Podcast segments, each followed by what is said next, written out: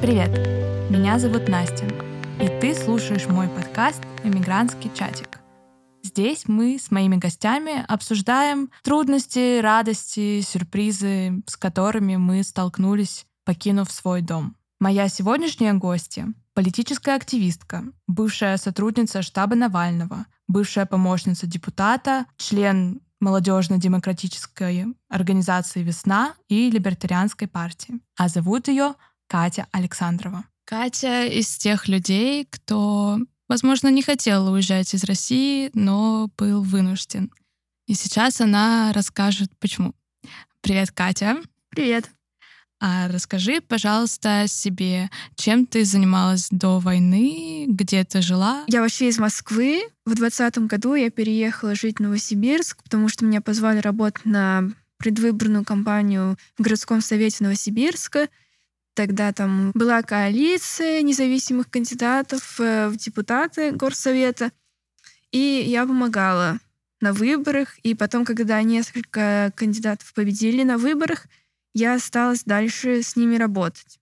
Вот. Также я работала в штабе Навального в Новосибирске, но когда штабы закрыли, я стала работать э, в коалиции Новосибирск. Уезжала из России, я уже из Новосибирска, оказалась в Грузии. А расскажи, в какой момент ты понимаешь, что тебе нужно уезжать? Когда началась война, через э, там, 6 марта должен был пройти антивоенный митинг, первый антивоенный митинг по всей России. И в этот день к нам пришли с обыском э, и завели уголовное дело на меня и на моего коллегу Владимира Аржанова и еще нашего коллегу Михаила Рязанцева.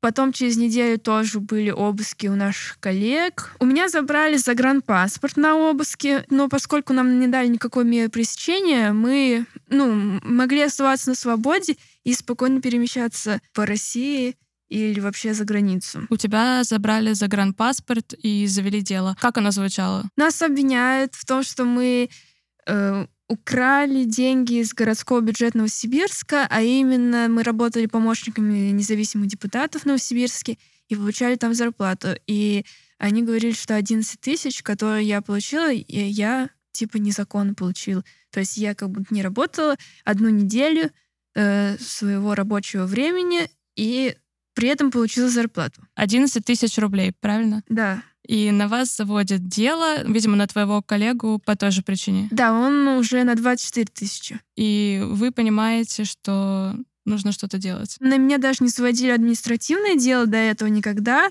И я думала, что сначала будут как бы пугать административками, а потом уже уголовка. Но в нашем случае все случилось абсолютно наоборот. Ничего-ничего не было, и потом бац, сразу и обыск, и уголовное дело.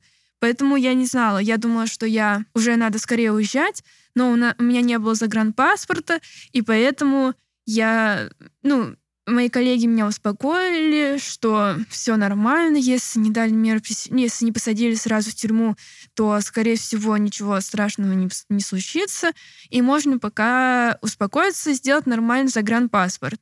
Поэтому я поехала в Москву, э, сделала новый загранпаспорт, вернулась в Новосибирск, и потом началось дело весны.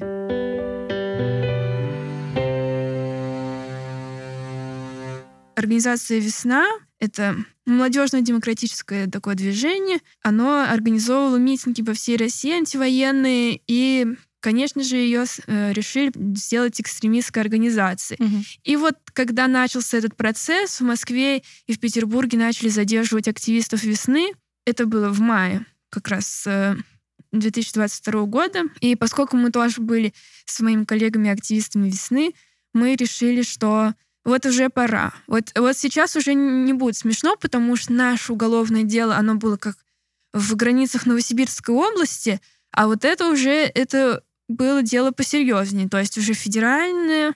Э, всех активистов э, весны возили на Лубянку, их, им дали меры пресечения, и мы понимаем, что у нас уже осталось мало времени. И тогда было принято решение за два дня уехать из России. За два дня это жестко. Я представляю какие-то сложные чувства и решиться собрать быстро свои вещи и уехать неизвестно куда. Когда у тебя забрали загранпаспорт, ты поняла, что жесть, я сейчас останусь в этой стране навсегда, или наоборот, на адреналине захотелось э, скорее сделать новый загранник и куда-то свалить? Я помню этот момент обыска, когда нас уже обыскивали, и у меня забрали загранпаспорт. Я думала, что все, ну, типа, все. Сейчас нас отправят в СИЗО, сейчас мы отправимся в тюрьму. Но когда они ушли и нам ничего не дали, тут уже можно было немножко подумать, то есть что делать. Mm-hmm. И я сначала стала собирать чемодан, думаю, ладно, поеду в Армению, там, может быть, сделал загранпаспорт. Я думала, что у меня мало времени, что, типа, надо скорее уезжать. Но когда меня коллеги успокоили, я спокойно поехала в Москву и сделала там загранпаспорт. Это было... Ну, не точно, что мне его сделают, потому что когда ты уже находишься под следствием, тебе по закону не должны делать загранпаспорт. Угу.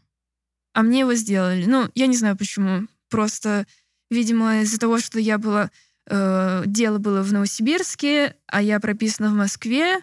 Может, поэтому они закрыли на это глаза, может, до них еще не дошла информация. Но я сделала паспорт на 5 лет, хотя меня забрали на 10, потому что тогда были большие ковидные очереди, там Собянин сделал запись за месяц, угу. и я не могла так долго оставаться в Москве. В общем, я решила, что мне надо поскорее сделать паспорт, поэтому я подала документ на 5 лет. Его можно было подать без очереди. Угу. Ты получила паспорт, и после дела весны ты за два дня решилась уехать. Насколько это было сложное решение? Кто тебе помогал его принять? Ну да, когда стали задерживать активистов, и мы с нашими э, ну, ребятами из «Весны» посоветовались, и мой коллега и в то же время сосед по квартире Владимир Аржанов написал мне и говорит, ну, походу, надо ехать. Но он, говор... он сказал, что типа, ну, давай э, на этой неделе уедем. А я в тот момент уехала в Томск. Я давно хотела посмотреть Томск, и я только приехала, и в этот момент вот начались эти задержания активистов, и мне вот Вова говорит, э, все, поехали. Я такая, ну ладно, сейчас вернусь, вернусь из Томска, и соберем вещи и поедем. А потом мы пообщались с челами из Фрираши, политическая организация, которая помогает э, активистам. Ну, вот знаешь, Ковчег, например, mm-hmm. есть там. Вот. И они тоже так помогают. Вот, вывозить людей из России. И когда мы с ними уже поговорили, они сказали, что ну, у вас нет времени на неделю, давайте у вас есть, короче, один день, и езжайте. Мы такие, ну, ладно. И нам сказали, что главное не покупайте билеты ни на самолет, ни на поезд. Езжайте своим ходом. Мы не знали, нас вообще будут разыскивать или нет, но мы решили не рисковать. Чем меньше мы даем фору, ну, то есть когда ты покупаешь билет, они уже знают, что ты вылетишь mm-hmm. через какое-то время. А если ты ничего не покупаешь и просто куда-то едешь, то они не знают, что ты уезжаешь.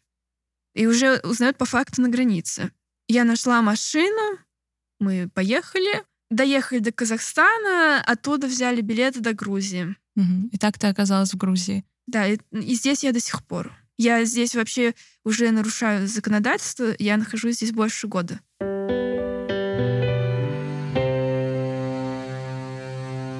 Маленькая ремарка. Мы с Катей записываем этот выпуск в Батуми, в съемной квартире в смешных обстоятельствах на первом этаже двухэтажной кровати.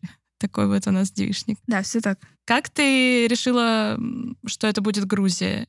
Я особо не решала, у меня был выбор, типа, надо было срочно решать, Армения или Грузия, но мы так посовещались и подумали, что в Грузии будет безопаснее. Безопаснее, потому что из Армении выдают да. э, людей, на которых заведены уголовные дела. Да. Круто. Ты оказалась в Тбилиси, и дальше тебя ждал эмигрантский квест «Найди жилье не за бешеные деньги». Сначала мы жили в хостеле угу. две недели, а потом, ну, надо было найти квартиру, и у меня было не очень много денег, всего 600 долларов. Ладно, я хочу жилье за 100 долларов. Угу. Вот за 100 долларов не больше. Ну, может быть, с кем-то снимать. Ну, короче, поискав немного, я ничего не нашла, и я была в плохой баре, и я рассказываю своему знакомому, что я ищу квартиру, и тут какой-то парень подходит, говорит, о, тебе нужна комната? Я вот здесь стою, комната напротив. э, можешь э, тут пожить за 250 долларов. Я такая думаю, ну, это много. Ну, ладно, пойдем посмотрим. Мы, короче, зашли, посмотрели. Я офигела от того, насколько это невероятная квартира. Она еще осталась с 19 века, неизмененная. Там, ну, расписанные потолки, все такое. Я думаю, ого, ничего себе, это удивительная квартира-музей. Ну, я решила там остаться. Просто потому, что мне понравилась квартира. Хотя она стоила не 100 долларов. Вот, а потом, когда я здесь познакомилась с моим мужем, с Игорем, и когда мы стали встречаться, я просто переехала в его квартиру, а потом мы уже переехали в другую квартиру, и сейчас мы снимаем за 700 долларов. А когда ты уезжала, ты уезжала одна или ты была в отношениях? Ох, это очень грустная история. Когда я уезжала, я уезжала вместе со своими друзьями, но мой парень тогда, Леня, он оставался в России, он не захотел ехать. Он не был так мотивирован. Мы понимали, что мне надо обязательно уезжать, а он уезжать не хотел. Ну, мы не расставались, просто я уехала. Потом через какое-то время я поняла, что он ехать не собирается, и поэтому было принято решение расстаться. Да, это очень грустно и, к сожалению, мне кажется, нередкая история, когда один из партнеров не готов переезжать. Мне было очень грустно расставаться, я не хотела этого. И у меня сердце разрывалось, потому что я хотела вернуться в Россию обратно, чтобы быть с этим человеком. И вообще, ну, быть в контексте в России.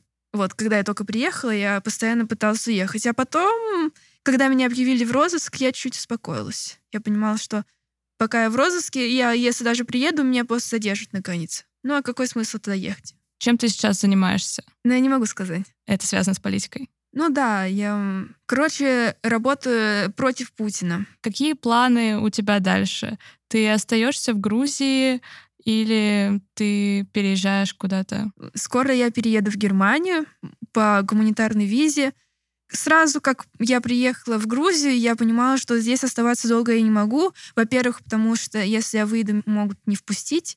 Именно по этой причине я здесь нахожусь нелегально. То есть можно было спокойно сделать визаран, но а вдруг не пустят? Не пустят, потому что они, мы не знаем причины. Просто, ну, некоторых людей, многих не пускают. С русским паспортом. Да. Но ты как бы заперт в одной стране. То есть ты можешь э, здесь что угодно сделать, но если у тебя нет паспорта, то тебя могут не пустить. Даже если у тебя ВНЖ есть, тебя могут все равно отказать во въезде. Вот, поэтому я не, не вижу здесь своих перспектив. Помимо того, что ты боишься, что тебя не впустят на въезд обратно в Грузию, есть причины, по которым ты хочешь отсюда уехать? Может быть, ты сталкивалась с русофобией, просто неприятным отношением со стороны грузин или других иностранцев?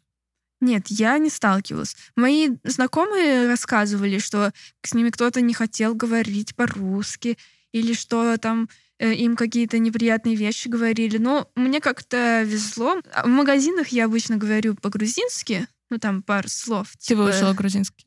Нет. Ты начала учить грузинский? Я начинала учить грузинский, да.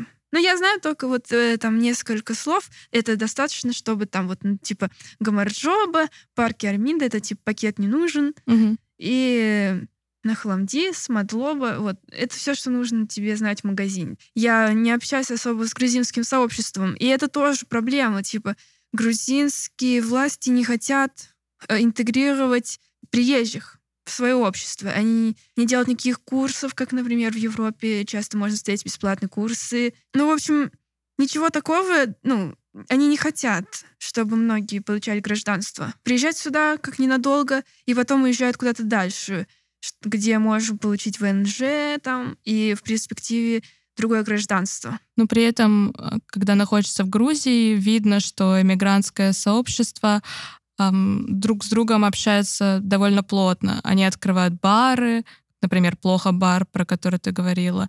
Они читают какие-то лекции, приглашают иммигрантов из других стран э, делать концерты и так далее. То есть в целом внутри иммигрантского сообщества какая-то дружественная атмосфера. Да. Я здесь чувствую себя странно, потому что я вроде как нахожусь уже не в России, я чувствую, что это другая страна, тут угу. другие законы, тут э, другая полиция и так далее.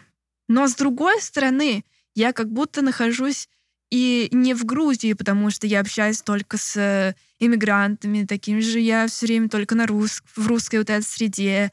Мы mm-hmm. ходим на какие-то мероприятия, на русские вот приезжают концерты из России музыканты, там ну, вот постоянно ты вращаешься в этом кругу, и кажется, что ты находишься в какой-то вообще непонятной нейтральной зоне. Ну, это странно. Мне бы хотелось э, жить в стране, именно интегрироваться. Mm-hmm. Поэтому, когда я поеду в Германию, я буду учить язык mm-hmm. и, возможно, даже пойду на какую-то работу.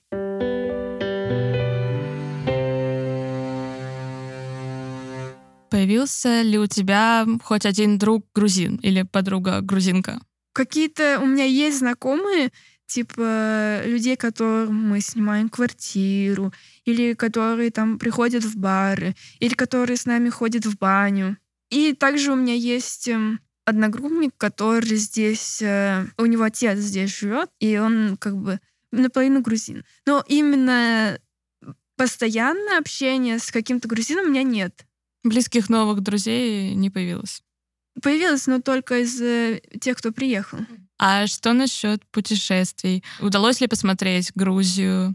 О, да. Из-за того, что я работаю, ну, то есть у меня не так много свободного времени, но я все равно старалась много куда ездить. Я была на Казбеге, я вот э, в Батуми уже второй раз, в Уреке мы были, Давид Гореческая пустыня, в Сигнахе три раза была. Там первый раз мы женились, потом мы ездили на винофестиваль, и третий раз я уже была свидетелем на свадьбе. Угу. Учитывая, что твоя свадьба состоялась в Грузии, чувствуешь ли ты, что эта страна теперь занимает какое-то важное место в твоем сердечке? Или это такой проходной пункт, э, и все равно тебя тянет в Россию или куда-то дальше? Я не знаю, потому что я здесь живу, я здесь в первый раз, я раньше никогда не была в Грузии до своей иммиграции сюда. Угу. И я не знаю, какие у меня будут впечатления, когда я уеду из этой страны. Но, скорее всего, очень теплые у меня будут воспоминания обо всем этом периоде. И, конечно, о нашей свадьбе там очень красиво в Сигнахе. Всем советую туда ехать, жениться. Вот, э, но у нас не было свадьбы именно как праздника, мы просто расписались. Угу. Конечно, я ее запомню. В принципе, мне было неважно, где расписаться. А почему не было свадьбы? Ну, потому что это долго организовывать, это нужно много денег. Я такой человек, который... Мне не нужно, типа, если это будет как-то в пол силы. Угу. Но если делать, то надо уже делать прям хорошо и качественно, ну, либо вообще не делать. Ну, еще самое сложное это созвать всех в одно место. Надо, чтобы родители приехали, бабушка, может, приедет э, все мои друзья. Их надо собрать всем в одно вместе в одно время. И это очень сложно, потому что многие разъехались уже по разным странам. Кто-то остается в России, ну, кто-то, конечно, есть в Грузии. Это все сложно сорганизовать. У меня тогда не было ни времени, ни сил это делать. А как часто тебя навещают друзья или семья? Ну, моя мама уже третий раз приезжала. А твои друзья? Был кто-то, кто приехал навестить э, Катю Александрову в Грузии. Вот это интересно, да. То есть, э, когда я оказалась здесь, во-первых, здесь оказалась куча моих э, знакомых и друзей, потому что многие из них уехали из России. У меня было много друзей именно в политических кругах. И раньше они были по всей России, то есть в разных городах, а теперь они все оказались в одном городе, в Тбилиси. И это удивительное чувство. Ну и плюс очень многие приезжают сюда, приезжают как э, перевалочный пункт куда-то ехать. Я здесь увидела свою одноклассницу, которую не видела сколько там, 6 лет. Mm. Я здесь видела тоже своего одноклассника, который я тоже, мне кажется, с выпускного не видела. А он ехал в Израиль как раз после мобилизации. Я увидела здесь своих одногруппников, которые приезжали сюда просто погостить или от мобилизации. Это удивительно. Я здесь увидела больше народа, чем я за последние три года видела. То есть в чем-то иммиграция сближает.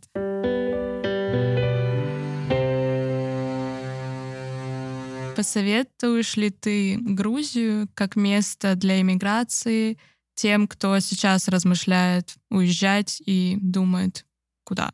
Это тяжелый вопрос, потому что сейчас курс эм, евро уже 110, а доллара вчера было 100 рублей за 1 доллар и цены в Грузии дорожают.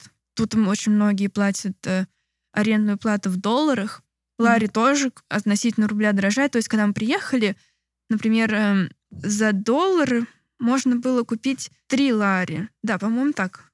И сейчас уже курс опустился до 2,5. То есть 2,6, 2,5. Это ну, сильное падение. То есть если ты можешь купить меньше лари на свои доллары, если у тебя есть доллары. И также из-за того, что рубль очень сильно обесценивается, а цены в Грузии растут, я очень сочувствую людям, которые сейчас получают зарплату в России и получают очень мало в рублях, потому что у них э, ограничиваются возможности куда-то переехать вот с этим курсом. Угу. И поэтому я даже не знаю, куда они могут поехать. Например, если зарплата 30 тысяч, ты здесь ничего не снимешь. Ну, то есть можно, конечно, постараться, но это очень большая проблема. Здесь очень э, многие говорят, что за год так все подорожало. Именно цены в магазине. Угу. Кажется, что продукты уже стоят так же, как в Европе.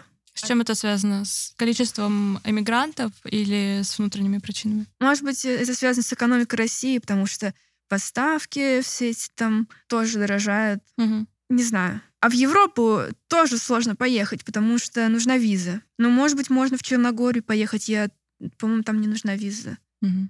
Вот. Или в Сербию. В Мгм. Сербии, мне кажется, уже дешевле. То есть и здесь квартиры дорого снимать. Ну, сейчас цены немножко уже упали. но Сколько, но сколько в среднем стоит э, снять однокомнатную квартиру? ну, 500 долларов где-то. Ну, здесь э, можно найти работу. Э, когда мы приехали, у ребят вообще не было денег, и кто-то пошел работать в кофейню, кто-то пошел работать на кухню, потому что здесь очень много экспатских баров Мгм. подкрывалось. И, как, например, моя знакомая открыла бар Layover. Вот, очень советую. Они как раз э, ищут бармена, например. Очень это, дефицит барменов сейчас. Ам, Что ты можешь и хочешь сказать людям, которые в России и пытаются решиться на эмиграцию? Очень разные мнения, потому что у каждого э, по-разному складывалась иммиграция. Но мне повезло. С другой стороны, у меня не было выбора. И мне сказали, все, мы едем, куда мы едем и что мы там будем делать, мы это не знали. Нам просто надо было уехать и все. И уже решайте там, как хотите сами. Может быть, это было таким хорошим стимулом, чтобы э, экономить деньги там или искать что-то подешевле. И, ну, в общем, был такой тонус, чтобы не пропасть с голоду. Мгм. Ну, потом все наладилось. Там мы нашли работу, мы сняли уже хорошую квартиру и так далее. Мгм. Те, у кого много вещей, тяжело мигрировать, наверное. Ты имеешь в виду буквально нажитое имущество? Да, да. Те же надо продавать квартиру там или как-то перевозить вещи. Если ты снимал квартиру, ну, еще попроще там, да. Мгм. Ну, я думаю, надо уезжать. Потому что тяжело жить постоянно в страхе. Если ты живешь в страхе, то это вообще не жизнь уже. У меня здесь даже жизнь стала лучше, чем в России была. Ну, в смысле материальном. Мгм. Я не знаю, как так получается, но Россия как будто вытягивает из тебя все деньги. Как будто бы ты... э, кажется, что у тебя там зарплата нормальная, а Мгм. потом ты идешь в магазин, и все, у тебя она просто тает Мгм. я не знаю, за какие-то коммунальные услуги. Ты все время как будто переплачиваешь. Мгм. А здесь нет. Как будто здесь не нужно тратить много денег. Ну, в смысле, ты можешь э, купить там э, на, на рынке каких-то овощей и не умереть с голода, потому что овощи и фрукты здесь недорогие. Мгм. Ну, конечно, если ты будешь ходить э, по ресторанам, то это будет дороже стоить.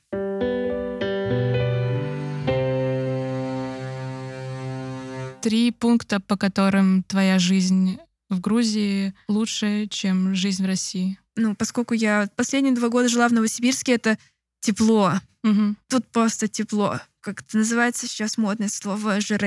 Что это значит? Нужно пояснение. Человек, который любит жару. Я, мне комфортна температура 30 градусов плюс. Мгм. В Новосибирске там было минус 40, и это для меня был стресс. Мгм. Ну, это было как квест, типа, ты воспринимаешь, типа, ты бы- быстро вышел, там, дошел до метро, все, ты выжил, ты молодец. Мгм. А здесь ты можешь спокойно наслаждаться жизнью летом. И зима не очень холодная была, то есть э, никакого снега особо не было. Даже он, ну, чуть-чуть повыпадал, и все. и я оставил. И мне это комфортно. Но э, здесь еще менты вообще к тебе не подходят. Это очень хороший плюс, потому что ага. в России ты все время от них как-то напряженно. У тебя не шванают здесь э, вещи на входе в метро или на вокзале. Никто вот это вот... Нет этих длинных очередей на проверку, где никто не подходит вот этим металлоискателем, не тыкает. Угу. Вот. Ну, то есть всем на тебя вообще, в принципе, все равно. При этом полиция работает э, гораздо лучше, чем в России. Если что-то произошло, они приезжают, отцепливают территорию, делают там какое-то расследование, все записывают на камеру. Это как в американском сериале. Ты смотришь, например, была драка рядом с баром, и они приехали, все, э, каждый там след, они все это осмотрели внимательно. Вау. Вот это, это плюс. Угу. Это второй пункт. Значит, климат, полиция. Ну, материально, в принципе, ты уже сказала. Что... Не знаю, насколько это плюс, но здесь алкоголь можно, например, покупать э, в любое время суток. Супер. Еще тут, наверное, есть доставка алкоголя, да? Да, есть доставка алкоголя. А, после... И такси дешевое, кстати, очень дешевое такси. Сколько стоит проехать из одной части Тбилиси в другую? Ну, иногда может это стоить вообще 2 лари. Это сейчас 60 рублей, наверное, да? Ну, по сравнению с Москвой, это очень мало. При том, что цены на продукты достаточно высокие, mm-hmm. но на такси почему-то вот такие цены.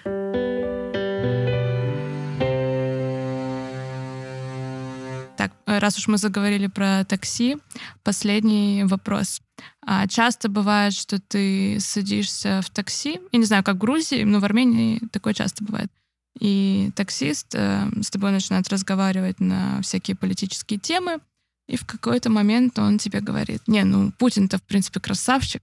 Вот что бы ты ответила а, абстрактному таксисту или любому человеку, который говорит, что Путин красавчик? Ну, я бы ему сказала, что это не так. Я бы объяснила ситуацию, что в России э, сажают за неправильное мнение, и вообще он диктатор и убийца. Я не, я не думаю, что он прислушивается, конечно, ко мне, потому что, по сути, когда ты смотришь со стороны, и ты там не живешь, то им, наверное, без разницы. Угу.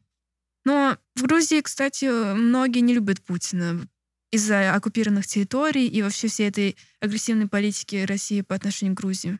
Угу. Вот, но надо сказать, что я тот человек, который, когда садится в такси, я сразу надеваю наушники и не разговариваю с таксистами. Поэтому очень редко такое бывает, что со мной кто-то может поговорить. Дисклеймер. 20% Грузии оккупирована Россией. Не забывайте об этом. Угу. Спасибо тебе большое, Катя. Тебе спасибо. Спасибо всем слушателям моего подкаста. Если вы дослушали до конца и вам понравилось, пожалуйста, поставьте лайк. Можете даже написать отзыв. Я буду очень рада. И до следующего выпуска. Пока!